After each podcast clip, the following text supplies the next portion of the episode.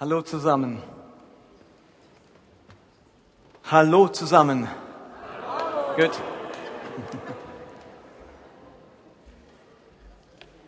Jetzt haben wir eine Menge Kinder, Personen gesegnet. Segnen. Das ist ein wichtiger Begriff, eine wichtige Handlung in einer Kirche. Und uns ist Segnen so wichtig, weil in dem Wort steckt etwas ganz Bedeutsames. Vom griechischen Eulogeo heißt das Gutes zusprechen. Und wenn wir also füreinander beten oder einander segnen, dann geht es darum, dass wir uns von Gott Gutes zusprechen lassen wollen. Einander Gutes zusprechen. Dass Gott schützt oder uns Trost zusprechen oder Mut oder Optimismus also die Dinge, die wir dringend fürs Leben brauchen, die spricht man einander zu, beziehungsweise wünscht sich, dass Gott uns das zuspricht. Stellt euch vor, der allmächtige Gott spricht einem Trost oder Hilfe oder Beistand zu. Und wenn man tatsächlich an Gott glaubt, dann ist das schon bedeutsam. Und darum nehmen wir uns mehrmals im Jahr Zeit für so spezielle Segnungsgottesdienste. Und wenn es um die Kinder geht, ist es natürlich den Eltern besonders wichtig dass man segnet. Denn wir wünschen uns als Eltern, ich wünsche mir das für unsere Emuna, dass Gott ihr Gutes zuspricht. Und ich möchte heute einmal ganz bewusst die Beziehung zwischen Eltern und Kindern als Anlass nehmen, um uns etwas über die Liebe Gottes bewusst zu machen. Ich möchte euch dazu drei Verse aus der Bergpredigt vorlesen, aus Matthäus Kapitel 7. Dort steht, ihr Eltern, wenn euch eure Kinder um ein Stück Brot bitten, gebt ihr ihnen dann stattdessen einen Stein? Oder wenn sie euch um einen Fisch bitten, gebt ihr ihnen eine Schlange? Natürlich nicht. So schlecht ihr auch seid, ihr wisst doch, was euren Kindern gut tut. Und gebt es ihnen. Wie viel mehr wird euer Vater im Himmel denen Gutes geben, die ihn darum bitten? Ich glaube, eine recht bekannte Textstelle, wo Jesus etwas über das Gebet sagt. Und er vergleicht die Bitte von Kindern ihren Eltern gegenüber mit der Bitte von Christen oder gläubigen Menschen Gott gegenüber. Und dann beschreibt er ihnen natürlich mit Gegenständigen der damaligen Zeit, wenn ein Kind ein Brot will, logisch, dann sind die Eltern ja nicht gemein und sagen, hier, gebe ich dir einen Stein und dann beißt sich das Kind die Zähne an dem Stein aus und äh, ernährt ihn nicht. Oder um einen Fisch bittet und dann eine Schlange bekommt. Da merken wir, das ist aus einer anderen Zeit. Erstens kennt ihr Kinder, die freiwillig um Fisch bitten. Ich kenne die nicht. Und außer bei Familie Benz gibt es nicht Schlangen die man dafür bekommen könnte. Wir haben Schlangen im Keller, insofern könnte bei uns das noch passieren, aber ansonsten ähm, hätte man gar keine Schlange zur Hand. Aber die Idee der damaligen Zeit war, ich bitte um etwas Lebensnotwendiges, Ernährung, Brot und Fisch waren die Grundnahrungsmittel damals in Judäa.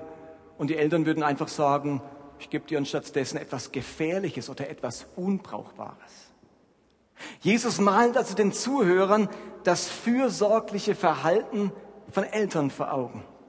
Wenn eure Kinder Hunger haben, denkt doch mal drüber nach, stellt euch vor, meint er zu seinen Zuhörern und ihr könnt es genauso machen. Eure Kinder haben Bedürfnisse, kommen zu euch. Selbstverständlich erfüllen wir lebenswichtige Bedürfnisse unserer Kinder. Und im Gleichnis geht es ja nicht eben, wie wir es vorhin beim Video gesehen haben, wenn euer Kind das allerneueste Handymodell will oder die neueste Playstation und ihr gebt ihnen dafür das Vorjahresmodell das ist nicht die Idee dieses Verses, sondern es geht um Lebenswichtiges, Fisch und Brot, Grundbedürfnisse. Und dort ist jedermann klar, natürlich verweigern Eltern das nicht. Wenn sie einigermaßen richtig ticken als Eltern, machen sie das nicht. Und jetzt macht Jesus eine Übertragung, eine ganz wichtige. Und er sagt also, jetzt schließt mal von euch auf Gott. Wenn schon ihr die ihr auch ganz viel Schlechtes an euch habt und oftmals unfähig seid, auch zur Liebe und so weiter, wenn schon ihr so gütig und fürsorglich mit euren Kindern umgehen könnt, wie viel mehr, wie unendlich mal mehr ist das Gott mit seinen Kindern, mit den Menschen, die an ihn glauben. Also schaut euch euer menschliches Mitgefühl an, eure menschliche Fürsorge, eure menschliche Liebe zu euren Kindern Und dann habt ihr ein klein wenig eine Ahnung vom Mitgefühl und von der Fürsorge und von der Liebe Gottes. Vers 11, so schlecht ihr auch seid, ihr wisst doch, was euren Kindern gut tut. Und gebt es ihnen. Wie viel mehr, wie viel mehr wird euer Vater im Himmel denen Gutes geben, die ihn darum bitten. Also dieser Vers gestattet uns etwas. Er gestattet uns, unsere persönlichen, liebevollen Gefühle mal als Grundlage zu nehmen und sie mit Gottes Empfinden zu vergleichen. Wir dürfen wie uns mit Gott vergleichen. Was wir an positiven Empfindungen bei uns entdecken, genau das ist auch bei Gott vorhanden. Aber unendlich mal viel mehr. Und genau das möchte ich jetzt mal mit meinen elterlichen Gefühlen tun. Ich bin ja nun reich gesegnet mit Kindern. Vier Stück an der Zahl. Und ich war schon bis vor einem Jahr, man kann sagen, täglich mit Vaterstolz erfüllt, wenn ich an meine Kinder gedacht habe. Und ich denke täglich an euch. Und jetzt kommt plötzlich nach 22 Jahren Pause so ein Neugeborenes mit nach Hause. Nochmal eine Geburt und so ein winzig kleines Baby. Und jetzt staunt man, oder ich habe gestaunt, was das noch einmal mit einem macht. Denn schon nach ganz kurzer Zeit, nach wenigen Stunden, entwickelt sich eine ganz innige Beziehung zu diesem neuen Menschen. Und das ist mir jetzt schon das vierte Mal passiert. Es ist nur so, nach 22 Jahren ja, erinnert man sich nicht mehr ganz genau dran. Ähm, und wenn es dann wieder passiert, merkt man, das ist ja was Phänomenales. Man entwickelt eine ungeheure Liebe zu diesem neugeborenen Kind. Und für nichts in der Welt würde man dieses Kind wieder hergeben. Und es wäre ein absolutes Trauma, wenn dieses Kind, das jetzt vielleicht zwei oder vier oder acht Wochen alt ist, krank werden würde oder sogar sterben. Und man könnte sagen, jetzt mach doch nicht so ein Geschiss, das gibt's doch erst seit zwei Wochen, das ist so lange ist doch noch nicht da, so hast du noch keine große Bindung. So kann niemand reden, der kleine Kinder hat. Wenn das auch erst zwei Wochen alt ist und dem würde was passieren, das wäre traumatisch. Da hat sich innerhalb kürzester Zeit so eine Bindung, eine ungeheure Liebe zu diesem Kind aufgebaut. Man würde nicht wissen, wie man weiterleben kann, wenn dem was passieren würde. Dabei gibt's das erst seit zwei, drei Wochen, vorher war es gar nicht da. Da hat man auch noch gar keine Liebe und Beziehung dazu gehabt. Aber so schnell geht das. Obwohl es dieses Kind zuvor nicht gab, würde man jetzt nie mehr hergeben. Und man entdeckt plötzlich in sich eine Quelle, ein Reservoir an Liebe für dieses Kind, das es vorher nicht gab. Irgendwo kommt diese Liebe plötzlich her. Ich zweig dir nicht ab und sag, okay, drei Kinder, zwack ich bei jedem 20 Prozent Liebe ab, dann habe ich 60 fürs Neue. Macht man ja nicht. Irgendwo hat man eine Quelle, wo neue Liebe sprudelt, ohne dass die alte Liebe oder die bisherige davon betroffen ist.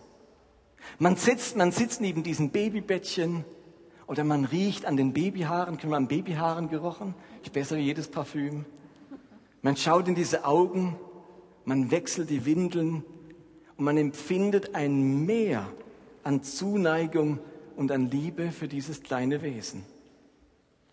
Und wenn man sich das bewusst macht, wird einem klar, das, was man da für dieses Baby empfindet, ist bedingungslose Liebe bedingungslose Liebe. Ein Säugling kann nämlich nichts leisten. Ein Säugling kann unserer Liebe keinen Grund liefern.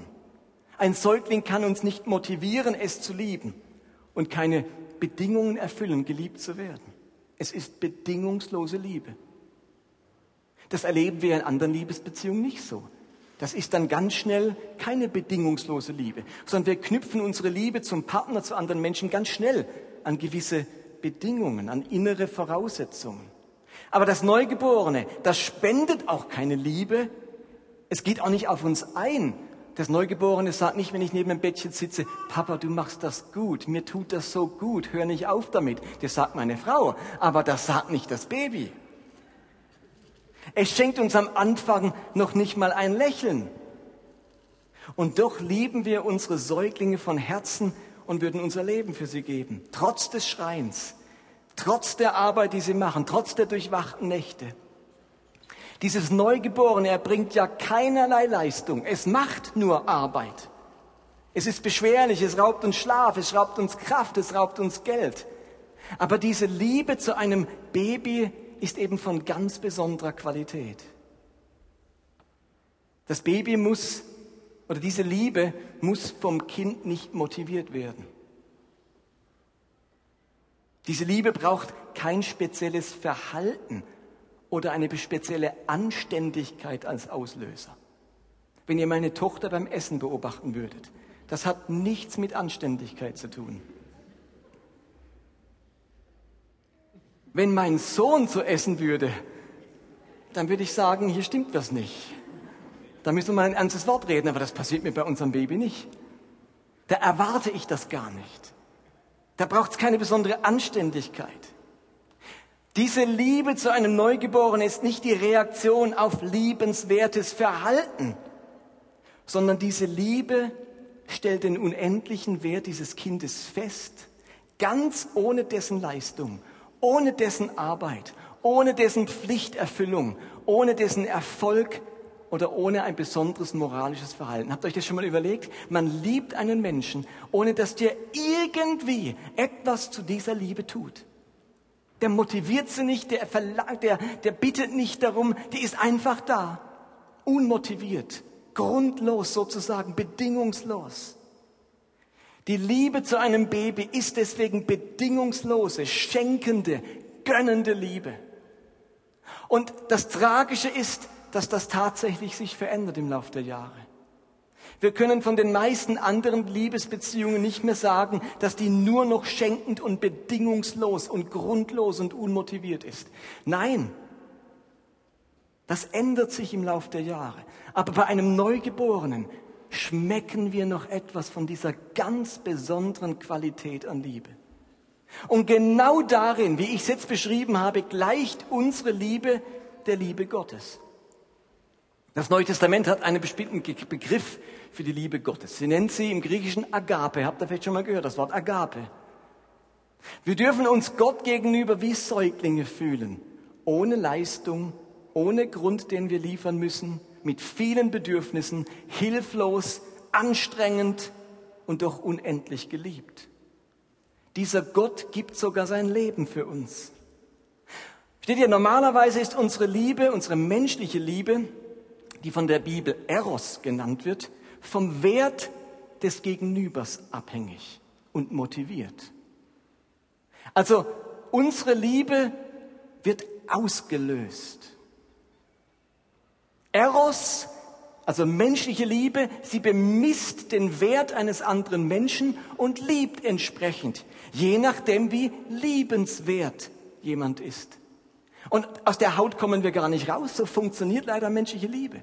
Wir gucken einen Mensch an beurteilen seine Liebenswürdigkeit. Wie liebenswert ist er? Passt er mir? Finde ich den toll? Finde ich den blöd? Sympathisch? Unsympathisch?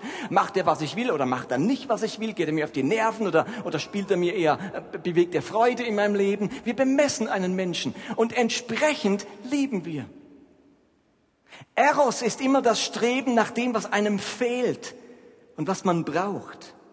Agape hingegen ist gönnende, schenkende Liebe. Sie ist zuvorkommend der andere kommt zuerst. Und Menschen lieben normalerweise, wenn sie etwas Liebenswertes vorfinden. Gott liebt und stellt damit Wert her. Also ist genau andersrum. Wir bemessen Wert, wertvoller Mensch, toller Mensch. Und das motiviert meine Liebe. Mensch, den habe ich jetzt aber gern. Super Typ.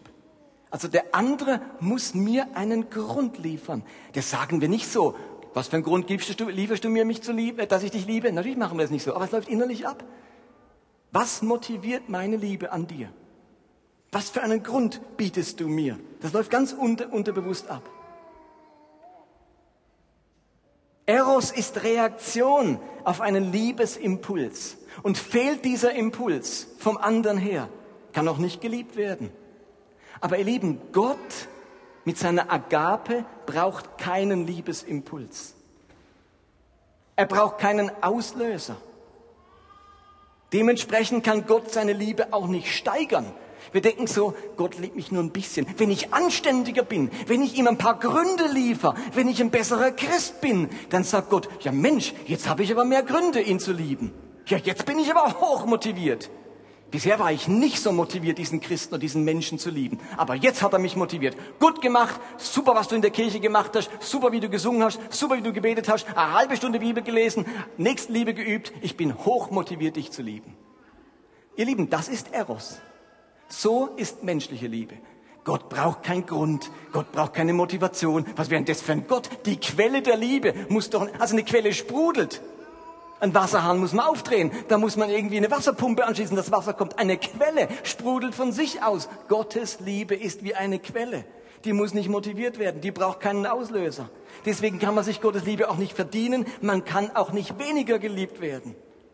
Gottes Liebe ist vorausgehende Liebe. Sie folgt keinem Auslöser, keinem Grund, keiner menschlichen Anstrengung. Sie ist da, sie ist immer da. Und deswegen ist Agape im wahrsten Sinn des Wortes Feindesliebe. Agape ist Feindesliebe. Diese Liebe kann auch den Feind lieben, weil sie nichts Liebenswertes oder Freundschaftliches vorfinden muss, um lieben zu können. Für Eros ist Feindesliebe vollkommen unmöglich, weil sie am Feind ja nichts Liebenswertes findet, sonst wäre es ja kein Feind. Eros ist Liebe mit Absicht, mit Erwartung. Agape ist Liebe, die sich verschenkt, die nicht das Ihre sucht, die keine Erwartungen hat. Und ihr Lieben, ich habe mir, als ich das so bei Emuna empfunden habe, diese Qualität an Liebe, diese schenkende, gönnende Liebe, obwohl von dem Gegenüber, von diesem kleinen Menschlein nichts zurückkommt. Später natürlich schon. Dann lacht's dich an, dann strahlst dich an, dann nimmst dich in den Arm, dann sagst Papa und, und dann liefert's mir Gründe. Und dann gewöhne ich mich an Gründe. Aber die ersten Wochen, die ersten Monate liefert mir dieses Neugeborene null Grund. Null Motivation und trotzdem ist da dieses Maß an Liebe. Und ich habe mir überlegt, vielleicht hat Gott uns Eltern diese Agape-Fähigkeit Neugeborenen gegenüber geschenkt, um uns eine Erinnerung an seine Agape zu schenken. Ich zumindest möchte meine bedingungslose Liebe Emuna gegenüber in Erinnerung halten und mir immer wieder bewusst machen, dass Gott mich und jeden einzelnen von uns genauso bedingungslos liebt, wie wir unsere Säuglinge. Babys sind in dem Sinn wie ein Spiegel für die Liebe Gottes. Denn diese bedingungslose, diese gönnende Liebe zu einem Säugling ist ein wunderbares Abbild für Gottes bedingungslose, gönnende Liebe zu uns, einfach nur unbeschreiblich größer. Aber wenn du an einem Punkt bist oder wieder mal bist, wo du denkst, liebt mich Gott, hat er mich verstoßen, ist er sauer auf mich, ähm, ist er jetzt beleidigt oder enttäuscht von mir, dann denkt an die Liebe von Eltern ihrem Neugeborenen gegenüber. Das kann noch so oft schreien oder heulen oder dich nachts aufwecken. Du hast da ein Reservoir an Liebe für dieses Baby, das ist was ganz Besonderes. Und genau so ist es dann mit Gott uns gegenüber. Und das ändert sich meine Kinder, dann kam die Phase, da wurde meine Liebe auch schwächer. Sie wurde anfällig. Und plötzlich fiel es mir schwer zu lieben, wenn die Kinder nicht gehorcht haben oder vielleicht in der schlechten der Schule waren. Und plötzlich fängt so diese menschliche Liebe an, die reagiert und die belohnt und so weiter. Und das ähm, genieße ich, die erst, habe ich die ersten Monate bei Emuna so genossen, wieder etwas von dieser Agape zu spüren und die mir auch da verloren gehen wird, wie uns allen. Aber es ist eine wunderbare Erinnerung an die Liebe Gottes.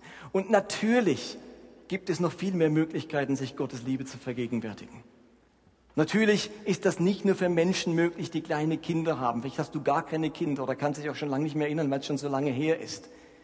Aber nicht umsonst will Jesus den Vergleich zwischen Elternliebe und Gottesliebe, wie es in den Versen gemacht hat, die ich vorhin vorgelesen habe. Und nicht umsonst wird Gott im Neuen Testament hauptsächlich als Vater bezeichnet, weil Elternliebe, Vaterliebe sowie zu einem Neugeborenen ganz, ganz viel von der Liebe Gottes verdeutlicht.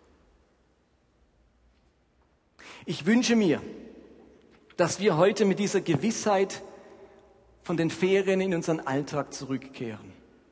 Die Gewissheit, bedingungslos geliebt zu sein. Vor Gott nicht sich verstecken zu müssen. Nicht erst Gründe aufbauen zu müssen und Motivation herstellen zu müssen, dass ich dem Gott wieder unter die Augen treten kann, dass ich neu anfangen kann, dass ich umkehren kann, dass ich aufs Ganze gehen kann mit diesem Gott. Das ist unnötig. Denn dieses Wissen, das ist die Lebensgrundlage für alle Bewegung und Veränderung und Entwicklung in unserem Leben, menschlich und auch geistlich. Und zum anderen wünsche ich mir, dass, was, dass, dass das, was die Verse noch sagen, nämlich, dass Gott so fürsorglich ist, dass er Brot gibt und nicht Stein, Fisch und nicht Schlange, das Gute und nicht das Schlechte, dass das zu unserer Erwartungshaltung gehört, wenn wir jetzt wieder in den Alltag gehen, aus den Ferien raus, in den Beruf, in die Schule, in den Kindergarten oder wo auch immer hin. Gott sorgt. Gott gibt nichts Schlechtes. Gott ist nicht so der Trickser, der denkt, jetzt gebe ich ihm mal richtig was Miserables. Mal gucken, was er macht. Mal gucken, ob er sich die Zähne dran ausbeißt. Mal gucken, was er mit der Schlange macht. Das ist nicht unser Gott. Und mit diesem Wissen der unendlichen Liebe Gottes und dieser großen Fürsorge Gottes würde ich euch gern im Alltag, in den Alltag entlassen und euch damit segnen. Amen.